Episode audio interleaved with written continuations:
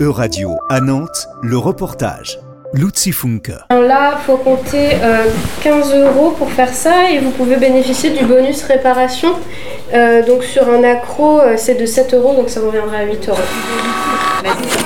Depuis son introduction le 7 novembre, les clients et clientes de la boutique Rapide Couture Conclos peuvent bénéficier du bonus réparation textile. Patricia est co-gérante de la boutique. C'est une aide de l'État pour des réparations de vêtements, par exemple des accros, des changements de fermeture, changements de doublure. Pas sur les retouches, mais uniquement sur les, réparations. Le bonus forfaitaire s'applique également sur les réparations de chaussures et peut représenter jusqu'à 60% du prix initial de la réparation.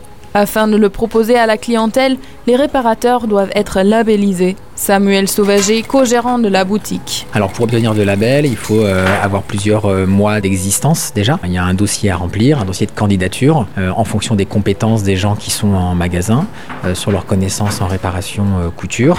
En place depuis début novembre, l'initiative porte déjà ses fruits. On rencontre un franc succès puisqu'en l'espace d'une quinzaine de jours, on a déjà presque 100 clients qui ont bénéficié du bonus réparation. Vous avez deux bonus de 7 euros, donc il vous reste 16 euros à partir. D'accord. parce que sinon, ça faisait quasiment le prix du pantalon. Une aide qui allège donc le coût élevé des réparations faites en France. Un avantage face au faible prix de vêtements produits ailleurs. Les clients et clientes semblent satisfaits de l'initiative. Je pense que c'est bien, ça m'a permis d'économiser 50%, donc euh, ça aurait peut-être été un peu trop cher sans ça. Ça m'encourage plutôt à réparer. Néanmoins, le bonus dont profitent les clients et clientes sous forme de remise immédiate est suivi par une démarche administrative qui rajoute du travail pour les boutiques labellisées. Pour nous, ça génère effectivement beaucoup de temps en boutique euh, pour expliquer aux gens, pour prendre leurs coordonnées de façon à émettre une facture. Il faut qu'on prenne une photo de l'article euh, pour pouvoir ensuite euh, prouver qu'on a bien fait cette réparation et qu'on puisse demander le remboursement. Ça veut donc dire que ça génère plusieurs heures de travail tous les mois pour obtenir le remboursement du bonus qu'on a effectué à nos clients, alors même que nos prix, euh, nos prix de départ n'ont pas forcément bougé. Donc c'est vrai que c'est une très bonne chose pour les, clients.